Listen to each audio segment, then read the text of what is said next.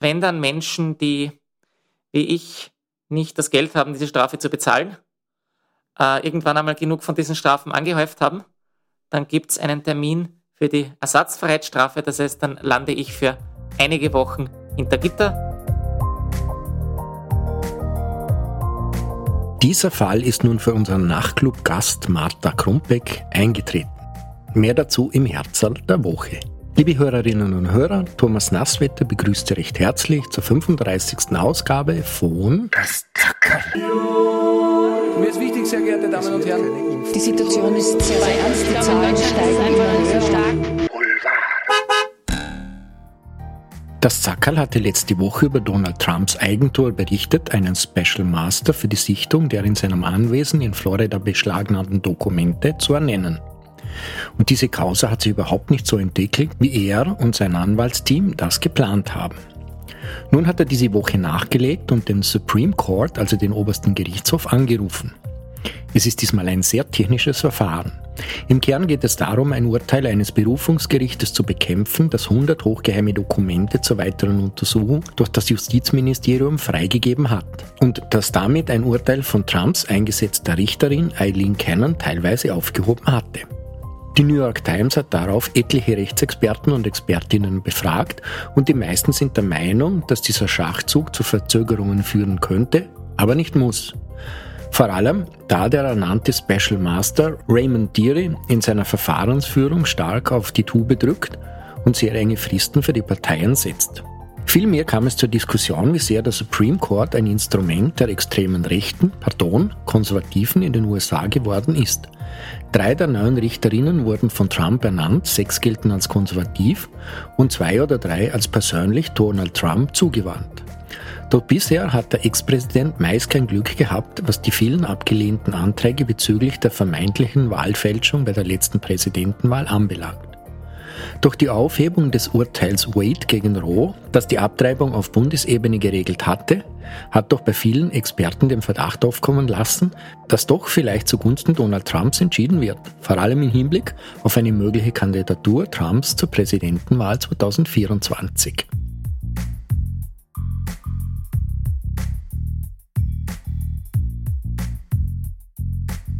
Auch Influencer sind nur Menschen, so könnte man die nächste Geschichte umschreiben. Bibi und Julian Klassen, 13 Jahre lang das deutsche Influencer-Traumpaar, doch seit Frühjahr 2022 getrennt, haben den vierten Geburtstag ihres gemeinsamen Sohnes offenbar zusammen gefeiert.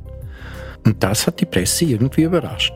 Trotz des unschönen Liebesaus nach 13 gemeinsamen Jahren scheinen Bibi und Julian noch immer Kontakt zueinander haben, allein wegen der beiden Kinder, schrieb die Gala vorgestern. Bianca und Julian Klassen lassen es auf Party krachen. Annäherung statt Rosenkrieg? Fragezeichen. Das schrieb das Online-Portal tag24.de. Ob es wirklich gekracht hat und ob es eine Annäherung gegeben haben soll, das lässt sich weder der Insta-Story noch der Fotostrecke entnehmen. Auf einem neutralen Foto, das verpackte Geschenke zeigt, wurden ein paar Personen verlinkt, darunter Julians neue Freundin Tanja Makaric und auch seine Ex-Frau Bibi.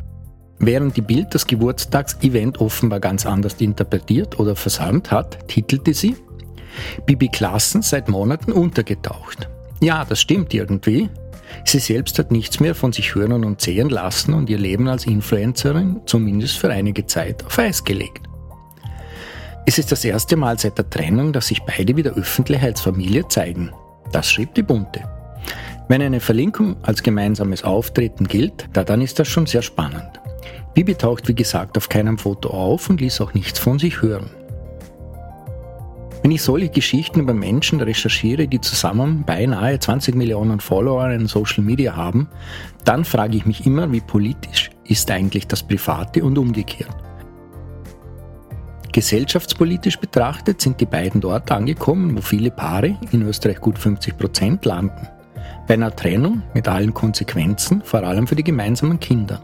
Aber das Kindeswohl ist nicht nur in der Politik, sondern auch bei Influencerinnen ein scheinbares Randthema.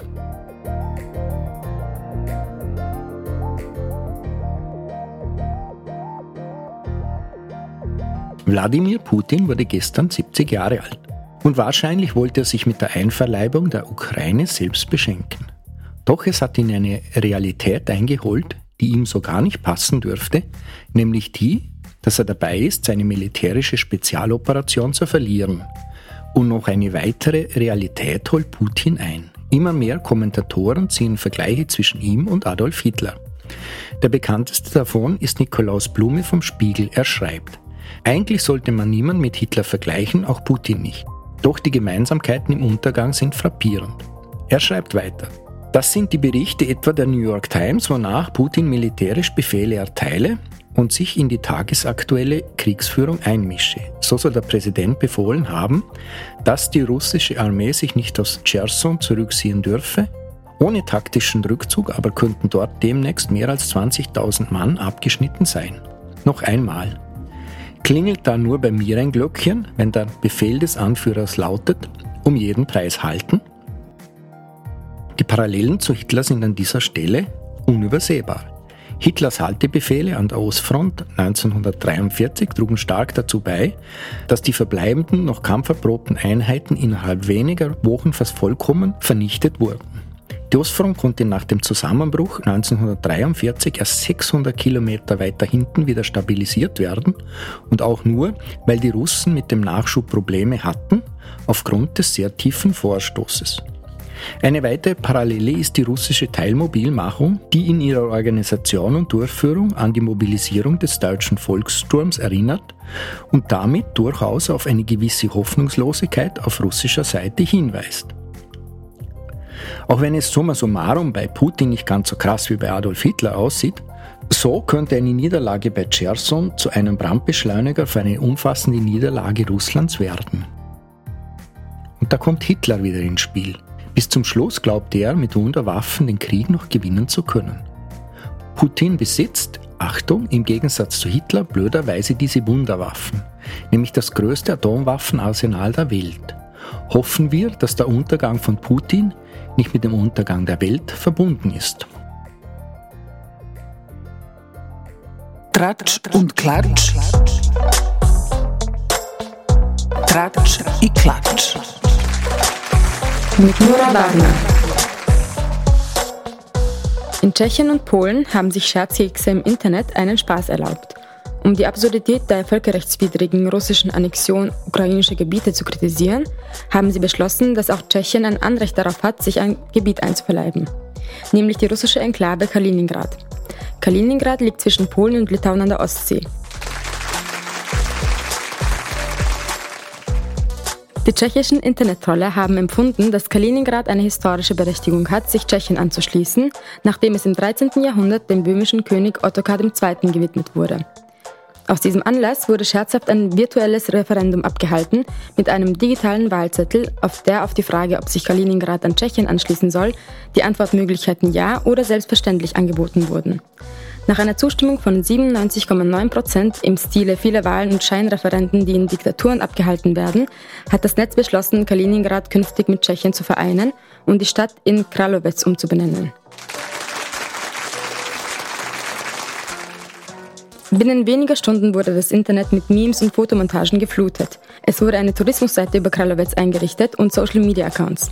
Offizielle Twitter-Accounts von Behörden, Unternehmen und auch Politiker haben begonnen, die Meldung über den Anschluss Kaliningrads an Tschechien zu teilen.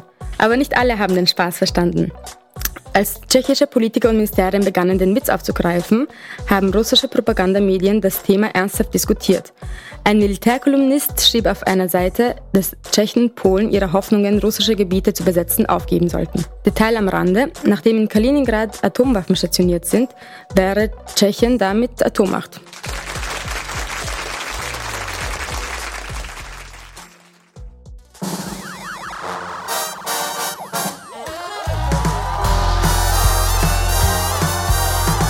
Das Thema der Woche mit Benedikt Fast. Thema der Woche ist, wie könnte es anders sein, die Bundespräsidentenwahl. Am Sonntag stehen sieben Kandidaten zur Wahl. Also machen wir noch einen schnellen Rückblick auf die Kandidaten. Fangen wir mit Michael Brunner von der MFG an. Große Chancen hat der mehr als impfkritische Rechtsanwalt wohl nicht. In den Umfragen dümpelt er bei 1 bis 3 Prozent herum. Den Umfragen traut er allerdings sowieso nicht, weil es sich hier um Systemumfragen handelt. Sein Plan, wenn er gewählt wird, ist, dass er sofort die Regierung entlassen würde. Die Russland-Sanktionen sind dem 61-Jährigen ein ganz besonderer Dorn im Auge und zwei Aussagen waren für mich besonders kurios. Erstens, den Rechtsstaat in Österreich bewertete er auf demselben Level wie in Russland. Das ist schon eine sehr gewagte Aussage angesichts der Unterdrückung von kritischen Stimmen in Russland. Die zweite war, dass er Wahlen Video überwachen will. Wie abstrus dieser Vorschlag ist, brauche ich wohl keinen mehr erzählen. Gehen wir zum zweiten Kandidaten, Heini Staudinger. Der Waldviertler Schuhfabrikant ist dem linken Spektrum zuzuordnen. Die zwei großen Themen, die er vor allem behandelt, sind die Corona-Pandemie, aber auch mit starker Kritik an den großen Unternehmen. Auffallend war bei seinen Interviews, dass er es dort eher langsam anging. Der größte Aufreger war seine Verschwörungstheorie, dass die MeToo-Bewegung vom CIA gesteuert ist.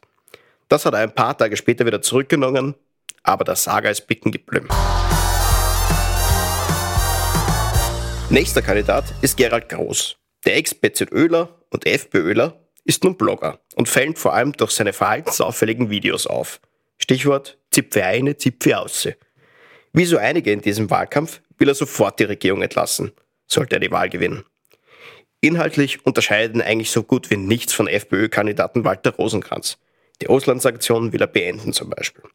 Sein Umgangston im Wahlkampf war nicht nur einmal gewöhnungsbedürftig.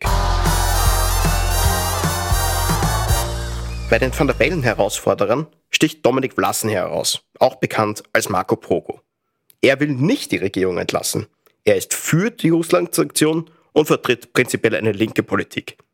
Die große Überraschung im Wahlkampf, er positioniert sich demonstrativ seriös.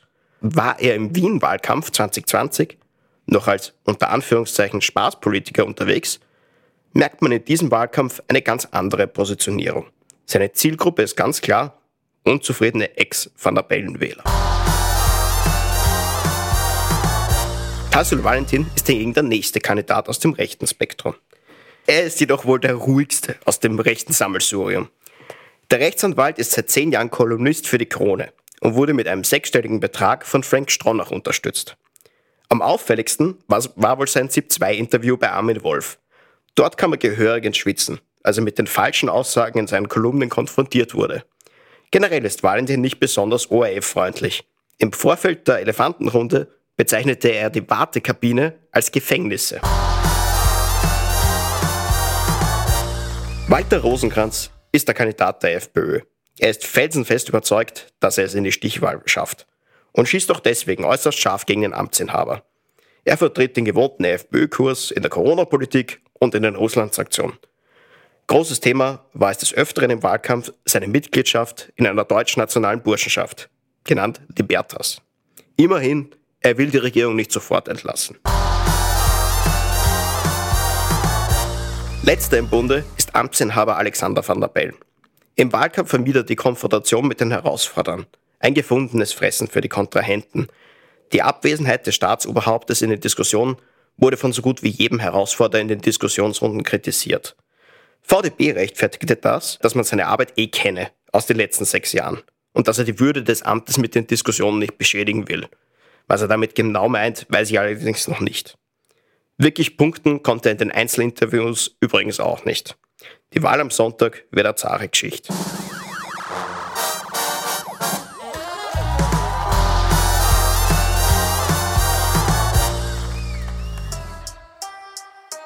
Das Herzl der Woche mit Markus Steurer.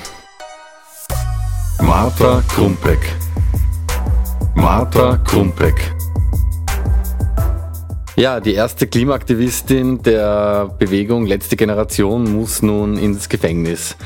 Ja, Martha Krumpeck, die sich gemeinsam mit ihren Kolleginnen und Kollegen in den letzten Wochen und Monaten immer öfter auf die Straße gesetzt hat, hat nun so viele Verwaltungsstrafen ähm, aufgebrummt bekommen, dass sie nun freiwillig eine Ersatzbereitstrafe in Wien antritt. Wer ist die letzte Generation? Man kennt sie alle. Das sind die, die sich ja ähm, im Kampf gegen eine bessere Klimapolitik sogar an die Straße ankleben. Also verwendet wird da auch Superkleber, mit dem die Aktivisten ihren ja, Protest noch mehr Ausdruck verleihen wollen. So kam es, dass die Frau Krumpeck nun eine 44 Tage lange Freiheitsstrafe angetreten hat.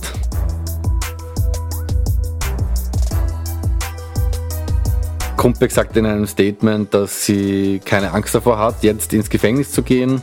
Trotzdem findet sie es schade, dass man ja in Österreich lieber Menschen einsperrt, als sich um den Erhalt der Lebensgrundlagen zu kümmern. Angesprochen auf die Frage, wie äh, Krumpeck nach dieser Freiheitsstrafe weitermachen will, betonte sie eben, ja, dass sie, auch wenn sie wieder frei ist, so weitermachen will wie bisher und sich weiterhin mit ihren Kollegen auf die Straße setzen will. Für alle, die sich äh, für dieses Thema interessieren, die Martha Krumpeck war vor einer Woche auch bei unserem Podcast Der Nachtclub zu Gast, wo sie über ihre Beweggründe und über ihren Protest gesprochen hat. Das Herzl der Woche.